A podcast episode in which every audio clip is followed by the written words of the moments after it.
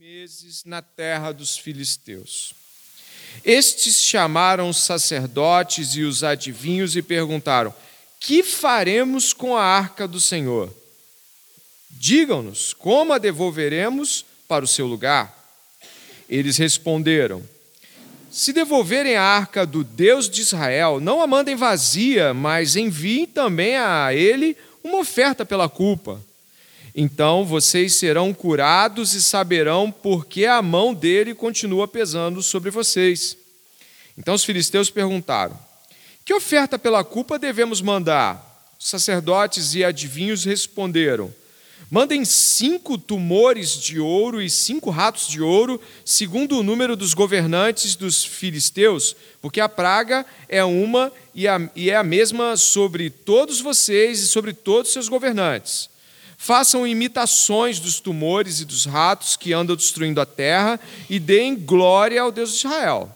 Assim, ele talvez alivie a sua mão de cima de vocês e do Deus e da terra de vocês, porque vocês endureceriam o coração como os egípcios e Faraó fizeram. Não é verdade que depois que Deus os maltratou, eles deixaram os israelitas sair e eles foram embora? Até aqui que a, a palavra de Deus, a palavra do nosso Senhor nos guie nesta jornada. Ore comigo, por favor. Pai amado e bendito, louvado seja o teu nome. Agora, Senhor, diante da realidade que nós temos aqui, da palavra de Deus, que vai ser pregada, já está sendo lida, já foi cantada, já foi meditada e também orada por nós, Senhor, nós estaremos ouvindo uma pregação da palavra de Deus, Pai que os nossos corações reconheçam a voz do bom pastor, que os nossos corações que estão vindo, Senhor, de suas jornadas durante uma semana talvez cansativa, Pai, encontrem em Ti o consolo, encontrem em Ti o apacento, encontrem em Ti a solução que buscávamos, que a Tua palavra nos guie e que o Espírito de Cristo governe a igreja. Em nome de Jesus, amém.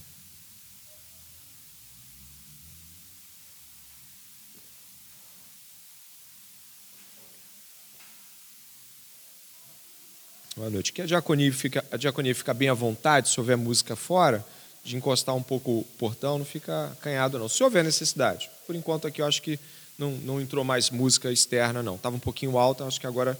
Mas fique à vontade, tá bom, diaconia, para estar fazendo esse movimento. Bom, eu gostaria de contextualizá-los com muita rapidez. Afinal, nós estamos no livro de Samuel já há mais de um mês. Então, sem dúvida nenhuma, não é, é, não é uma surpresa onde nós estamos lendo agora.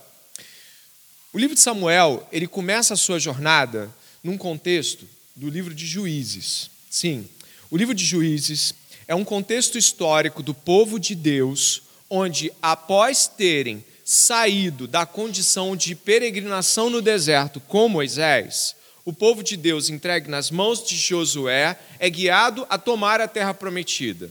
Isso acontece e ainda há muita terra a se tomar. Josué morre, os anciãos que estavam com Josué morrem, e aí o povo de Deus entra numa decadência terrível, moral, espiritual, política. Não há líderes, não há é, liderança capacitada. E aí nós temos o livro de Juízes, que foi pregado aqui há uns meses atrás. Agora, nós estamos nesta transição onde o povo de Deus ele está deixando esse período de juízes e entrando quase às portas do período dos reis, a começar por Saul daqui a algumas semanas. Então, este é o nosso contexto. Mas o que aconteceu aqui imediatamente? O povo de Deus havia acreditado mais na arca que continha elementos sagrados do ponto de vista histórico para o povo de Israel, mais na arca do que no próprio Deus. E aí o que aconteceu? Eles perderam a batalha para os filisteus e os filisteus tomaram a arca. Tudo isso sob o governo de Deus, tudo isso sob ordem de Deus. A arca, como você vê no verso 1, por favor, se aproxime, a arca estava sete meses, está aí, ó, Samuel capítulo 6, verso 1, a arca estava sete meses na terra dos filisteus. E se você tiver lido o capítulo 5, você vai descobrir que aconteceu uma desgraceira enorme todo mundo estava com cânceres, e cânceres nas partes íntimas, nos órgãos é, genitais, estavam com hemorroidas, os ratos estavam comendo a, a, as searas, comendo as dispensas, sabe? Eles estavam enfrentando algo terrível, tanto é que eles, eles se relacionam até com a história de Faraó, você viu isso? Porque eles estão criando uma relação de que eles estão contra o mesmo Deus nesse momento. Então, qual é a nossa trajetória imediata aqui? Os filisteus estão desesperados porque eles tomaram a arca de Deus, como nosso irmão Igor falou semana passada, devia ser uma grande festa, tomar o, o, o item sagrado, né, mais precioso do povo que, que perdeu, mas estava dando era problema. A arca estava trazendo problemas aos filisteus. E é aqui que a gente está, é por aqui que a gente começa. E eu vou dividir com vocês aqui o texto em pelo menos três grandes chamadas principais. A primeira, que vai tratar da ira de Deus, é como podemos escapar da ira de Deus. Isso vai tomar mais da metade aí, ou pelo menos até uh, o, verso de número uh, 18, 17 do capítulo 6 aí.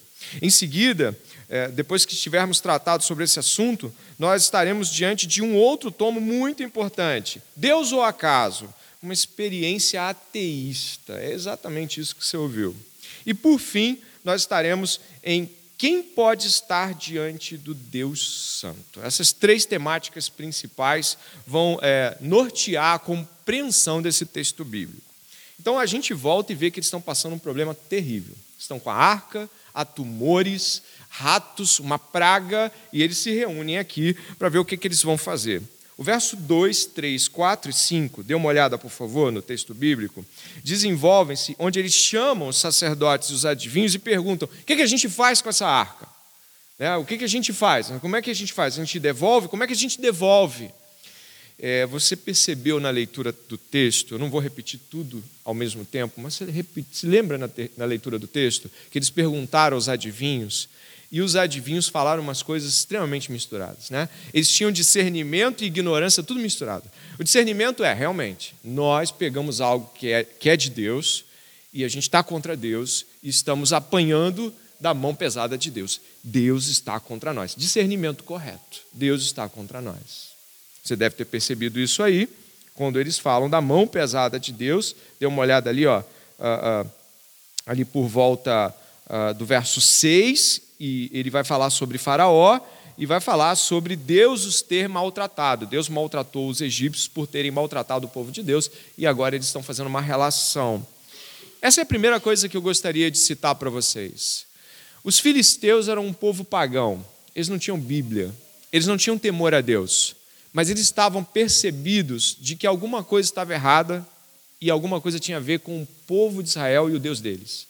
E eles discerniram razoavelmente de que a mão do Deus de Israel estava contra eles. Sim, preste atenção. Pagãos, homens que não temiam a Deus, não tinham acesso ou não tinham nem sequer o desejo, como vamos ver, de acessar a Bíblia deles, dos, dos judeus, não tinham não interesse no Deus de Israel, mas falavam: estamos contra esse Deus, de alguma forma. Mas o segundo motivo aqui, que é algo é, que você vai perceber, é de que eles falam em oferta pela culpa, verso 4, você dá uma olhada, por favor. Oferta pela culpa, que é algo que é uma, uma estrutura de fala completamente israelita, né? oferta pela culpa. Eles querem dar algo para ver se isso acalma Deus. Eles querem dar algo é, em troca disso, um apaziguamento. Então eles mandam fazer, né, segundo seus sacerdotes e adivinhos, eles mandam fazer tumores com o formato das partes íntimas que estão sendo afetadas, de ouro. Ouro é precioso. E eles mandam também fazer de ratos. Tudo de ouro, tudo muito caro. Eles querem, de alguma forma, resolver esse problema.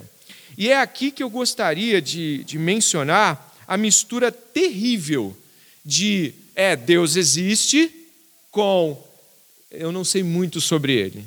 Essa mistura de Deus existe e eu não sei nada sobre ele, ah, dá nessa mistura que você está vendo aqui.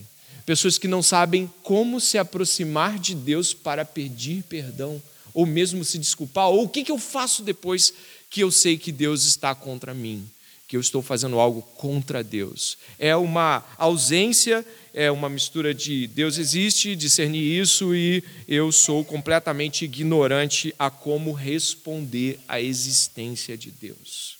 Você conhece pessoas lá fora, eu também conheço, que falam de Deus. No seu trabalho, pessoas falam de Deus. Mas são as mesmas pessoas, às vezes, que colocam um cristal em cima da mesa para uma positividade. São as mesmas pessoas que podem colocar um copo d'água em cima da televisão e esperar a oração de um falso mestre da palavra. São as mesmas pessoas que também fazem uma mandinga na esquina, mas vão, de repente, para uma missa no domingo e, e falam de Deus. O Deus que, que, que, que às vezes a mídia fala é esse Deus aqui, Deus sincrético, um Deus completamente sem discernimento. O seu próprio é, povo, se assim pudermos dizer, desse falso Deus criado, não sabe o que fazer com ele. Mas onde a gente vai encontrar aqui algo com o qual devemos nos apegar? Existem aspectos aqui que tangem a questão da ira de Deus. Preste atenção, ira de Deus. Deus está irado contra os filisteus. Eles não estão sabendo lidar com isso. Mas Sobre o que estão falando? Será que eles identificaram o motivo da ira de Deus? Eu gostaria de ir para o primeiro ponto de discernimento aqui. Por que Deus está irado contra os filisteus? Bom, se tivéssemos que falar da lei de Deus, a gente já poderia ir no capítulo 5, se você olhar ali, capítulo 5, verso 1, 2, 3, dê uma olhada é, onde os filisteus colocaram a arca da aliança do Senhor. Olha o capítulo 5, verso 1. Os filisteus tomaram a arca de Deus e a levaram de Ebenézer para Asdod. Os filisteus tomaram a arca de Deus e fizeram o quê? Você pode ler? Colocaram ao lado da imagem de Dagon. Sabe que diante de tantas coisas terríveis que poderíamos falar sobre a prática cananeia dos filisteus, a gente poderia esquecê-las por um pouco e ver que imediatamente eles já quebraram o mandamento de Êxodo, capítulo 20, verso 3. O que diz? Não terás outros deuses diante de mim. Eles colocam ali a arca é, como uma espécie de representação divina de conquista e colocam ali do lado de Dagon. Richard Phillips, comentarista desse texto, fala que eles não têm a mínima ideia do que eles estão fazendo.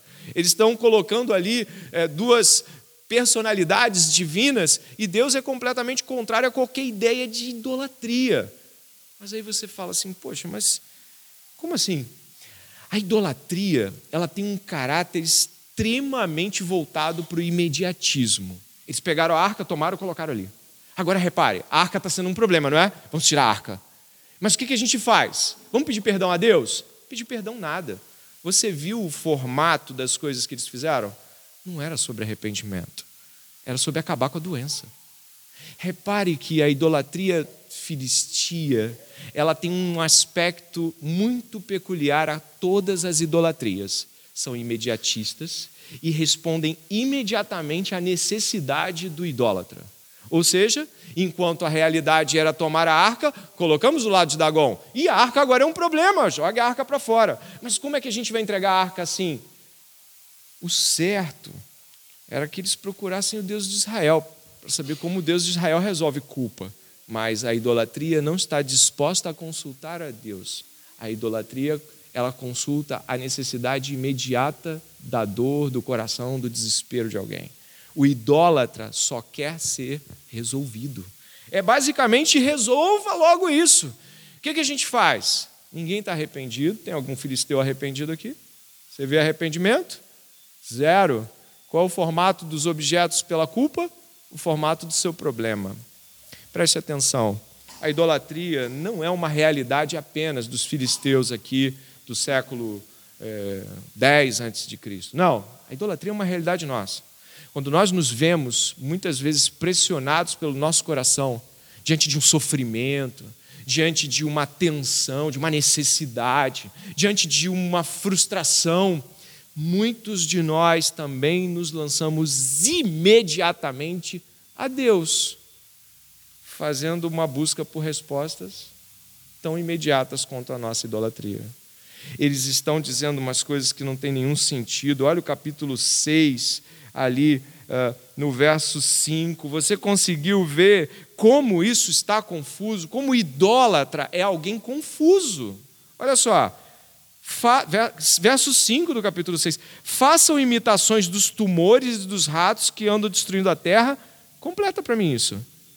E deem.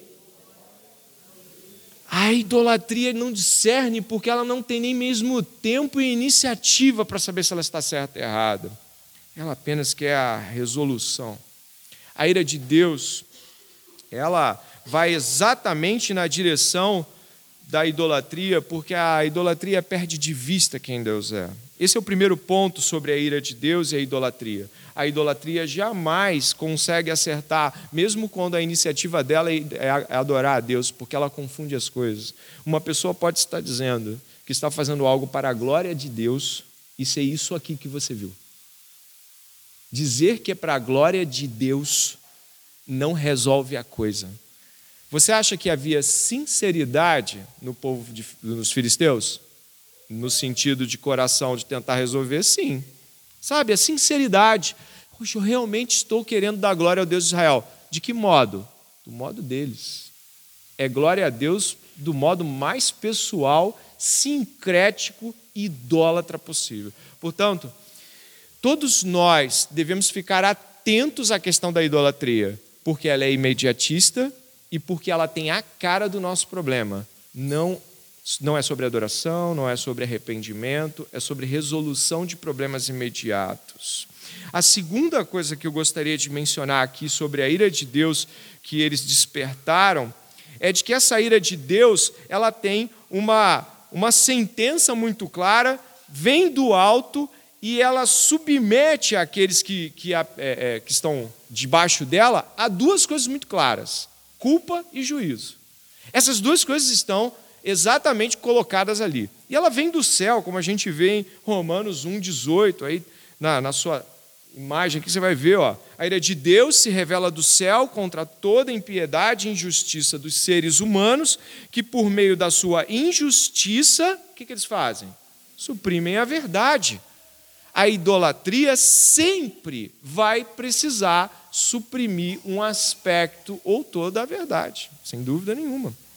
E hoje em dia as pessoas questionam muito um Deus irado. Um Deus irado parece para muitas pessoas um Deus desequilibrado, um Deus que não tem, uh, uh, perdeu o controle, ele se irrita. Não é nada disso.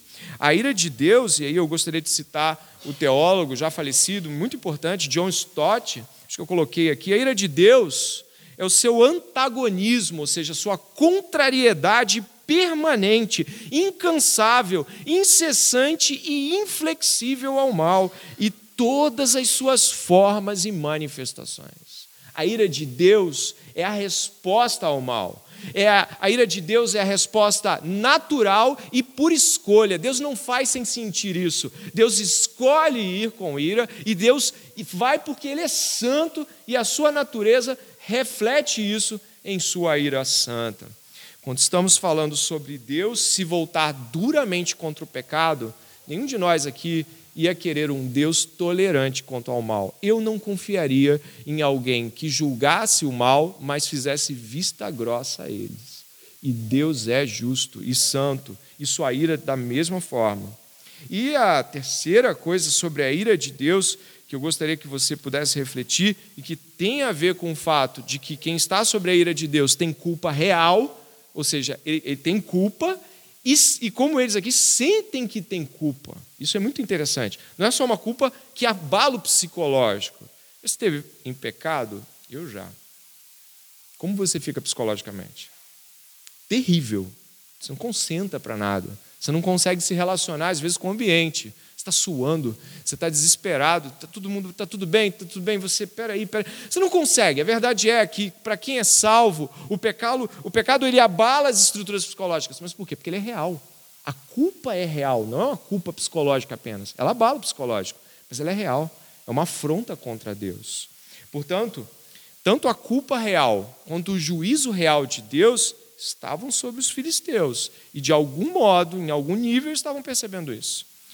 Mas sabe o que eles fizeram? Vamos tentar aplacar a ira de Deus. Basicamente é: Deus precisa ter uma oferta recebida para que ele diminua a sua mão. Vamos ver se ele diminui a sua mão. É o que eles falam aqui, verso 7, 8, 9, 10 também. E eu gostaria que você pudesse refletir comigo de que o modo mais correto de você tentar entender como se ofendeu Deus de Israel era procurando um sacerdote do Deus de Israel. Era procurando uma tribo levita que estivesse por perto, não buscando respostas nos seus próprios sacerdotes. Por isso, isso aqui para nós já é uma lição extremamente importante. Quando nós estamos confusos e perdidos por causa do pecado, é aos, aos filhos de Deus que a gente busca. São os nossos pastores, nossos irmãos sábios, que a gente fala assim: eu estou completamente perdido o que eu fiz. E aí essa pessoa vai aplicar a lei de Deus. Repare, eu separei aqui o texto de Levítico. É, se eles procurassem um sacerdote de Israel, olha qual seria a resposta em relação ao pecado. Eu coloquei aqui um texto de Levítico. Olha só. O Senhor disse a Moisés: Se alguém cometer a ofensa e pecar de forma involuntária nas coisas sagradas do Senhor, trará ao Senhor por oferta do rebanho um carneiro sem defeito, conforme a avaliação em prata, segundo o peso padrão do santuário, como oferta pela culpa. Assim, restituirá o que tirou das coisas sagradas, e ainda acrescentará o seu quinto, e dará aos sacerdotes. Assim, o sacerdote, com o carneiro, da oferta pela culpa, fará expiação por essa pessoa, e o pecado lhe será perdoado. Se alguma pessoa pecar e fizer contra algum dos mandamentos do Senhor aquilo que não se deve fazer, ainda que não tenha se dado conta disso, será culpada mesmo assim e levará a iniquidade. E do rebanho trará ao sacerdote um carneiro sem defeito, conforme a avaliação feita, para oferta pela culpa. E o sacerdote, por essa pessoa, fará expiação no que se refere ao erro que de forma involuntária cometeu e lhe será perdoado. É a oferta pela culpa, pois certamente se tornou culpada, essa pessoa, né, diante do Senhor. Ou seja, a oferta pela culpa precisava ser nos moldes de Deus. A nossa culpa, por mais sinceridade pessoal que a gente tenha na tentativa de resolver ela dentro de nós, ela ainda assim não se resolverá segundo as nossas tentativas. Eu vou, eu vou elencar algumas tentativas, posso tentar? Algumas tentativas que nós temos de acabar com a culpa. A gente para de fazer aquilo que fez e finge que não fez aquilo que fez. Você pecou, deixou lá e está tudo bem. Você acha que está tudo bem? Não vai estar tá tudo bem. Aquilo vai chegar diante de você, lá na frente, no meio, vai te pegar de novo e aquilo vai ser alertado por Deus. A gente foge, tenta fugir dos confrontos para que essa culpa seja esvaziada. A gente tenta pensar por um lado positivo, fui pressionado a isso. Sabe, talvez você não vá procurar os sacerdotes dos filisteus, mas você vai procurar aplacar na sua consciência e tentar distanciar ela do pecado cometido. Mas isso não vai dar certo. A Bíblia nos assegura diretamente de que para que o pecado seja perdoado e a culpa seja retirada, é necessário o sacrifício de sangue. Despertados pela realidade da culpa, os filisteus, precisavam resolvê-la e resolveram do modo errado. A palavra de Deus nos apresenta o modo certo para a resolução da culpa. João diz assim: Eis o Cordeiro de Deus que tira o pecado do mundo. Eis o Cordeiro de Deus. João, quando estava batizando, viu Jesus passar e apontou para aquele que remove a culpa, que é aquele que perdoa, aquele que foi entregue nas mãos dos homens e por Deus entregue por Deus também morto, colocado em nosso lugar no madeiro para expiação da ira de Deus, para aplacamento da, da ira de Deus que viria sobre o seu povo. Acho que muitos de nós talvez não entendam isso ou talvez esqueçam disso quando estão se sentindo tristes pelos seus pecados. Mas o apóstolo Paulo ele vai dizer isso também assim, ó, pois todos pecaram e carecem da glória de Deus, sendo justificados gratuitamente por sua graça, mediante a redenção que há em Cristo Jesus, a quem Deus apresentou como propiciação, oferta pela culpa, oferta de apaziguamento. Deus deu o seu filho para que a sua culpa pelo pecado e a minha culpa pelo pecado fosse retirada e a ira de Deus fosse apaziguada. Isso é grande. Isso é muito grande. Isso é gigantesco. Aqueles que foram lavados pelo sangue de Jesus estão aqui esta noite sabem quando chegaram para Ele pela primeira vez com toda a carga do mundo e toda a maldade nas costas. e chegaram perto dele com todo o psicológico destruído. Chegaram perto dele balbuciando palavras estranhas e dizendo: Tem misericórdia de mim, porque sou pecador. Sabe, o instinto humano é tentar aplacar a ira de Deus, mas nós não temos essa resposta. Só que ainda hoje, não há pessoas aqui que não pecam. O que temos aqui hoje, reunido nesta noite de quinta-feira, são pecadores redimidos pela graça de Deus, mas que continuam por vezes pecando. E sabe o que significa? De que devemos resgatar em nossos corações, pelo poder do Espírito Santo, a preciosidade que é o sangue de Jesus. Eu faço um alerta aqui para todos nós essa noite. Não se esqueçam, não nos esqueçamos de quão o sangue de Jesus é precioso. O apóstolo Pedro, em sua primeira carta, no capítulo 1, no verso 18 e 19, fala assim: Sabendo que não foi mediante coisas perecíveis, como prata e ouro, lembrando dos filisteus, que vocês foram resgatados da vida inútil que os seus pais lhes legaram, mas pelo, e você pode ler isso com toda a alegria do seu coração, mas pelo precioso sangue de Cristo, como um cordeiro sem defeito e sem mácula. Não foi com ouro, não foi com dinheiro, Deus não recebeu nada disso. Haveria necessidade de que, pelo seu pecado, você fosse morto. Você deveria ser morta, eu deveria ser morto, porque o salário do pecado.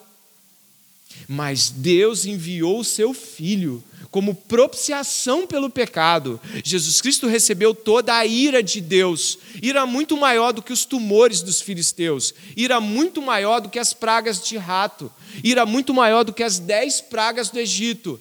Toda a ira de Deus nas costas de seu filho.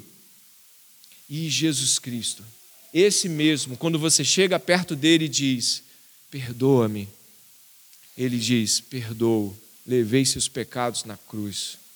Isso é maior do que tudo que podemos fazer em, em, termos de vir à igreja, pregar, ou ensinar, ou qualquer coisa que você imagina. Não há ouro nem prata que compre isso, não há nada que pague isso. O sangue de Jesus é precioso e Deus recebeu essa oferta.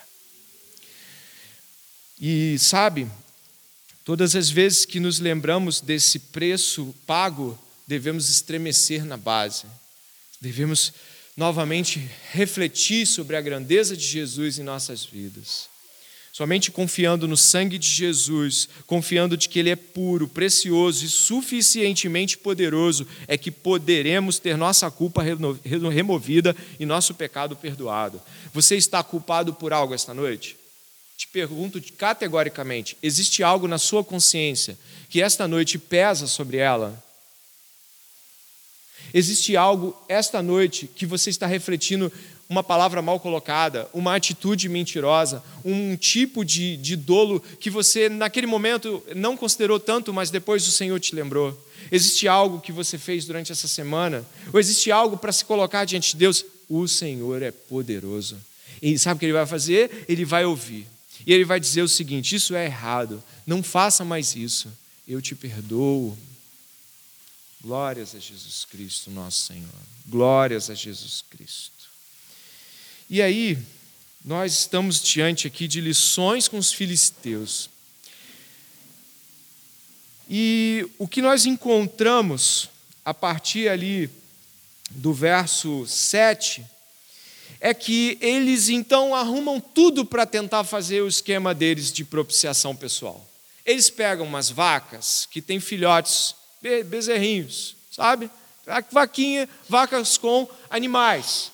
Se você puder observar também, essas vacas do verso 7 nunca tiveram sobre elas nenhum jugo. Dá uma olhada na sua Bíblia. São vacas que nunca foram colocadas diante de rédeas, diante de madeira nas costas para guiar um carro de boi. Agora repare a jogada deles. Eles colocaram vacas com bezerros, filhotinhos, mandaram os bezerros para a volta dos, da, das pessoas, colocaram vacas que jamais conseguiriam guiar um carro de boi e disseram o seguinte: dê uma olhada, por favor, verso 8. Então peguem a arca do Senhor e a sobre o carro, e num cofre ao lado dele ponham as figuras de ouro que vocês vão lhes enviar como oferta pela culpa. Depois deixem o carro ir.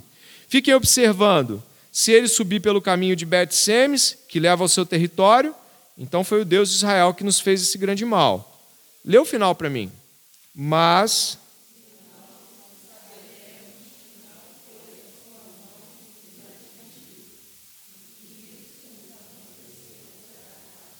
Sabe uma das coisas que eu quero falar antes de entrar diretamente aqui nesse ponto, Deus ou o acaso? Eu gostaria de dizer que, por mais que os ímpios, por algum momento, ímpio é todo aquele que está fora da piedade de Deus e vive alheio à vontade de Deus. Presta atenção. Por mais que os ímpios, em algum momento, percebam que estão contra Deus, por mais que os ímpios, por algum momento, percebam que estão indo contra Deus em algum nível, isso passa. Repare aqui que eles agora já não têm certeza se é o Deus de Israel. Pode ser o acaso também. Porque a oscilação do pensamento do ímpio não é de que Deus está lá o tempo todo. Eles às vezes veem como um vislumbre de que é possível que esse Deus tenha a ver com o mal que eu estou passando. Mas aqui já há uma oscilação. Essa, nós não, os cristãos, aqueles que têm o Senhor, sabem que é Deus e é Deus mesmo, não tem para onde fugir. Mas os ímpios não. Essa inconstância é marca da impiedade. Ah, é Deus, quero Deus, não quero Deus, quero Deus, não quero Deus. É Deus, não é Deus, é Deus, não é Deus. Isso é marca da impiedade. Repare o que eles fizeram: botaram vacas com filhotes. Vaca com filhote, a experiência é muito simples. Vaca com filhote não sai de perto do filhote. Ou seja, o bezerrinho, quando chama, ela vai atrás. E mesmo pelo olfato, ela pode chegar até a casa onde eles estão.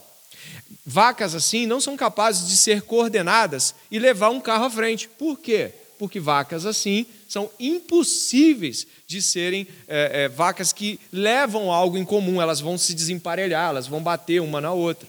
Eles colocaram algo aqui que tinha tudo para dar errado, foi uma experiência aqui. Tinha tudo para essas vacas não chegarem, tinha tudo para essas vacas tombarem, voltarem para os bezerros. Mas sabe o que aconteceu? As vacas foram até o território de Israel. É, mas eu gostaria de refletir algo aqui sobre, nesses 20 minutos ainda que nos restam, eu gostaria que você pudesse refletir comigo sobre a experiência deles. Deus teve muita misericórdia de responder eles. Deus não precisava ter respondido essa experiência terrivelmente errada em relação a tentar Deus ou prová-lo como ser Deus mesmo. É, uh, R.C. Sproul foi um grande teólogo do século XX, morreu há alguns anos atrás. R.C. Sproul fala que quando ele estava lecionando é, em um seminário sobre a confissão de Westminster, ele era professor dessa confissão, ele fez um movimento de ler um trecho dessa confissão. A confissão da nossa igreja, que é uma confissão histórica também, de 1689, traz um, um, uma, um paralelo muito bom com isso. O, o Spru, ele leu algo mais ou menos como esse que eu vou te colocar aqui, ou bem parecido. Né? Um pouquinho mais... Acho que tem aí a, a confissão, Vitor. Obrigado. Acho que vai chegar. Dê uma olhada na Confissão Batista de 1689, quando ela fala sobre o decreto de Deus. Dê uma olhada, por favor. Desde toda a eternidade, Deus mesmo decretou todas as coisas que iriam acontecer no tempo. E isto ele fez segundo o conselho da sua própria vontade, muito sábia e muito santa. Deus decretou todas as coisas que aconteceriam como deveriam acontecer, com quem deveriam acontecer todas as coisas. A experiência do Sr. Spurgeon foi, do Sr. Spurgeon foi a seguinte: levantem a mão quem concorda com isso. Ele falou que a sala entrou em polvorosa. Tinha pessoa ras, querendo rasgar a confissão de Westminster. É, a, a sala entrou em colapso. E aí ele perguntou se isso era por conta da confissão de Westminster, já que havia pessoas misturadas, havia metodistas lá, havia batistas lá, havia até alguns pentecostais. E aí ele perguntou qual era o problema deles. E eles falaram assim: não, olha, eu não posso aceitar um Deus que coordena todas as coisas e ordena todas as coisas e basicamente escolheu tudo como vai acontecer. E aí o senhor Sproul disse: os seus problemas não são com a confissão que acabamos de ler, porque essa confissão nesse momento não está sendo presbiteriana, ela está sendo bíblica. O problema de vocês é que vocês são ateus. E falou para esses alunos revoltosos. E ele disse isso porque é ateu que diz que o acaso pode ordenar alguma coisa. Nós não acreditamos no acaso. Nós acreditamos que Deus ordena todas as coisas. E é de fato, eles estavam postos a linchar, e eu poderia fazer talvez a mesma pergunta, mas antes de fazer essa pergunta, eu gostaria que você lesse comigo os três versos bíblicos destacados, Isaías 46, 9 e 10. E não há outro Deus, não há outro semelhante a mim, que desde o princípio anuncie o que há de acontecer, e desde a antiguidade as coisas que ainda não sucederam, que digo, o meu conselho permanecerá de pé, farei toda a minha vontade. Efésios 1, 11. Nele, digo, no qual fomos feitos herança, também feitos herança, predestinados segundo o propósito daquele que faz todas as coisas conforme o conselho de sua vontade. Hebreus 6, 17. Por isso, Deus, quando quis mostrar mais firmemente aos herdeiros da promessa a imutabilidade do seu propósito, se interpôs com o juramento. Sabe o que você acabou de ler? de que Deus tem todas as coisas em Suas mãos desde antes da fundação do mundo, que todos os nossos dias estão contados e estabelecidos sem que nenhum deles houvesse. Será que você vai se queixar contra Deus esta noite? O senhor Sproul tem uma frase muito interessante dentro do discurso que ele deu aos alunos, e a resposta dele foi essa aqui, ó, que a gente pode observar. Ele disse: Se Deus não é soberano, ele não é Deus se há uma molécula dissidente no universo, uma molécula que corre livremente fora do escopo da ordenação soberana de Deus, não podemos ter a menor confiança de que qualquer das promessas feitas por Deus sobre o futuro acontecerá. Se existe algo que escapou de Deus e que está incontrolável a Deus, é porque Deus não é capaz de manter suas promessas. Existe algo que pode atrapalhá-las. Deus ordena todas as coisas segundo sua boa e soberana vontade. Essa realidade nos leva a refletir sobre se usamos a palavra, poxa, não, foi só o acaso. Se por vezes nós pensamos que existem coisas que acontecem, coisas que a gente fala assim, ah, é, aconteceu, sabe? Nós temos um problema com essas coisas porque elas não acontecem. Deus ordena todas as coisas. Se tivermos problema com isso, como vamos garantir a nossos próprios corações? A Bíblia fala ao contrário dos nossos temores, fala que Deus é soberano, mas como podemos acreditar de fato de que Deus nos ressuscitará naquele grande dia se tem coisas que fogem ao seu controle?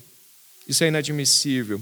Portanto, a grande mensagem do ateísmo, ou seja, do negar que Deus existe, é de que o, o, o, o nada, o acaso, ordena alguma coisa.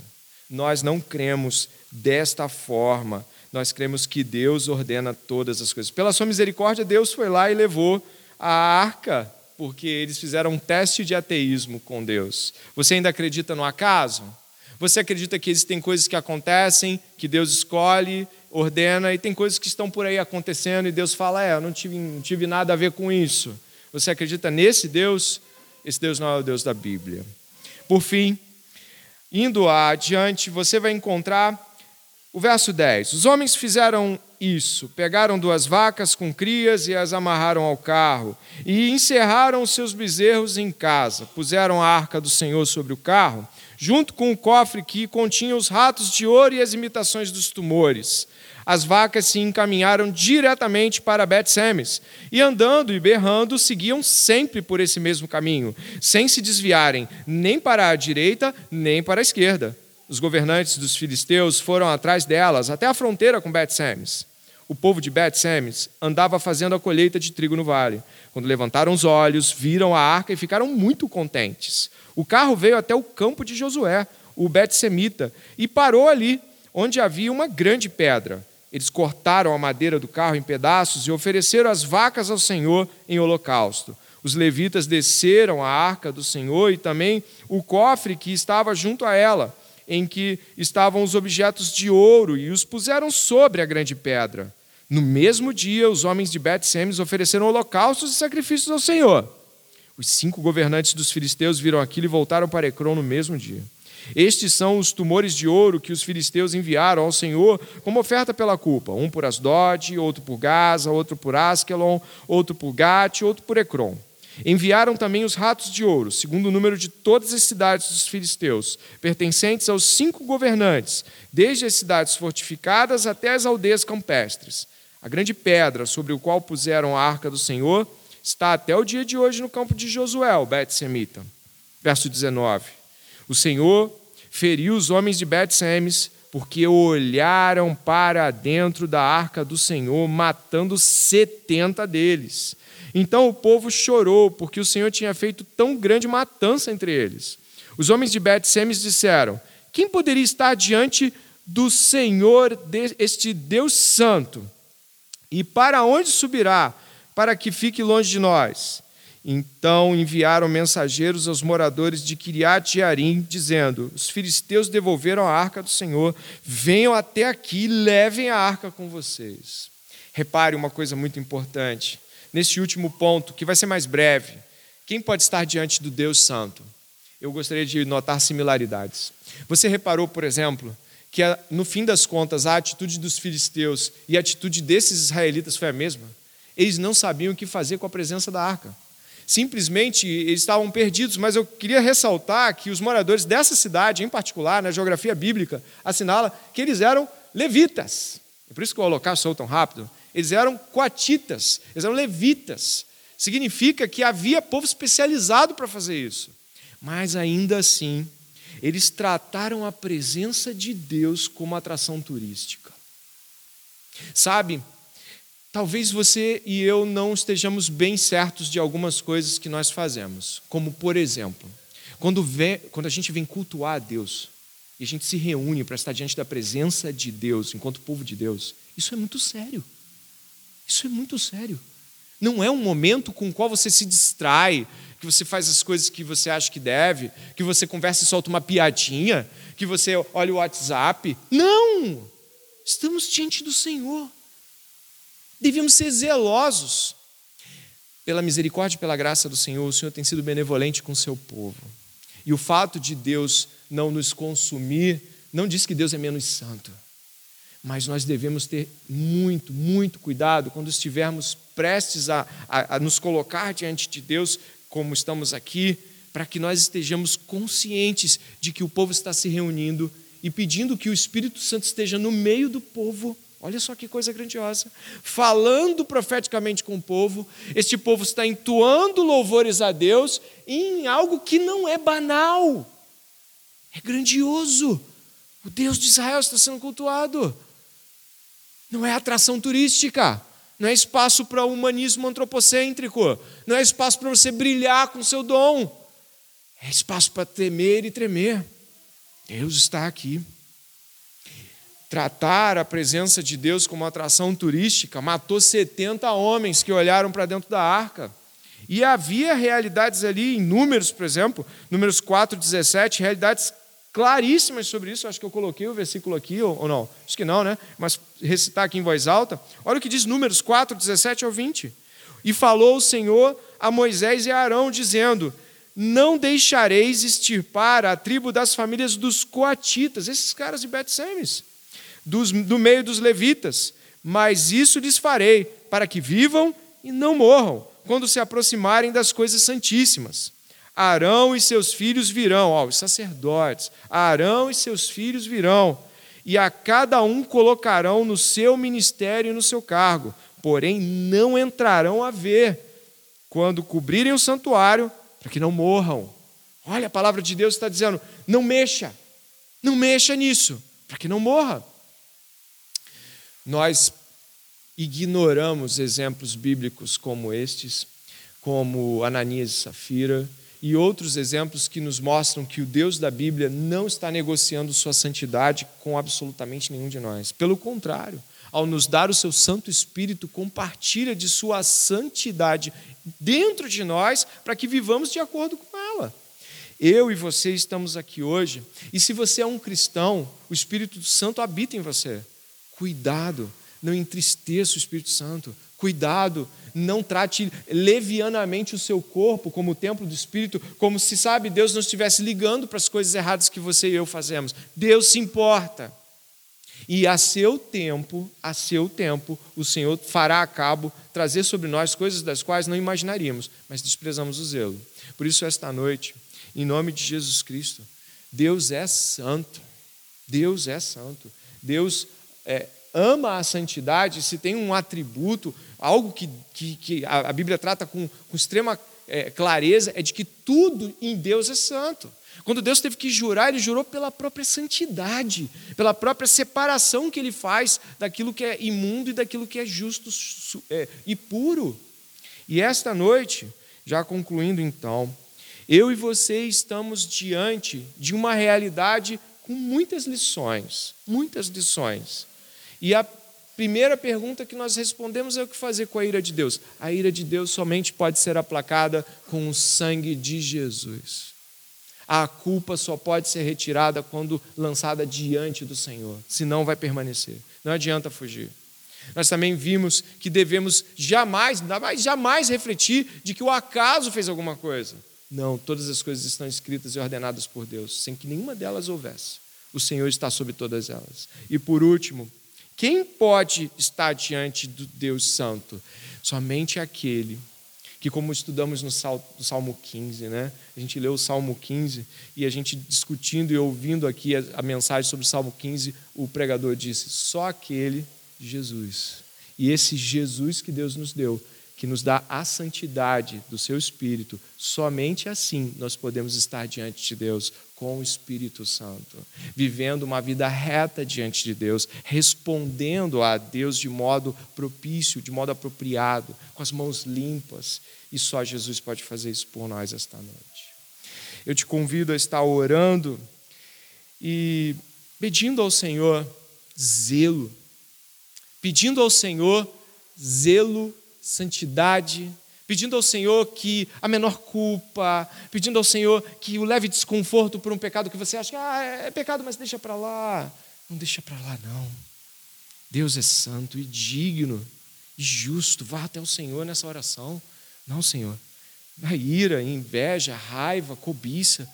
Será que isso já passou e você não liga mais que esteja lá de modo algum? Que o Deus Santo recolha nossas orações agora e que estejamos diante dele como aqueles que estão buscando, de fato, pelo precioso sangue de Jesus. Ore comigo neste momento. Pai amado e bendito, louvado seja o teu nome. Ó Senhor, estamos diante de Ti como aqueles que dependem. Depende que o Senhor nos perdoe. Depende que o Senhor, Pai, nos limpe me limpa, Senhor, limpa o pastor André, limpa cada membro desta igreja, Pai. Limpa cada visitante que veio aqui esta noite. Pai, com teu sangue precioso, nos limpa, Senhor.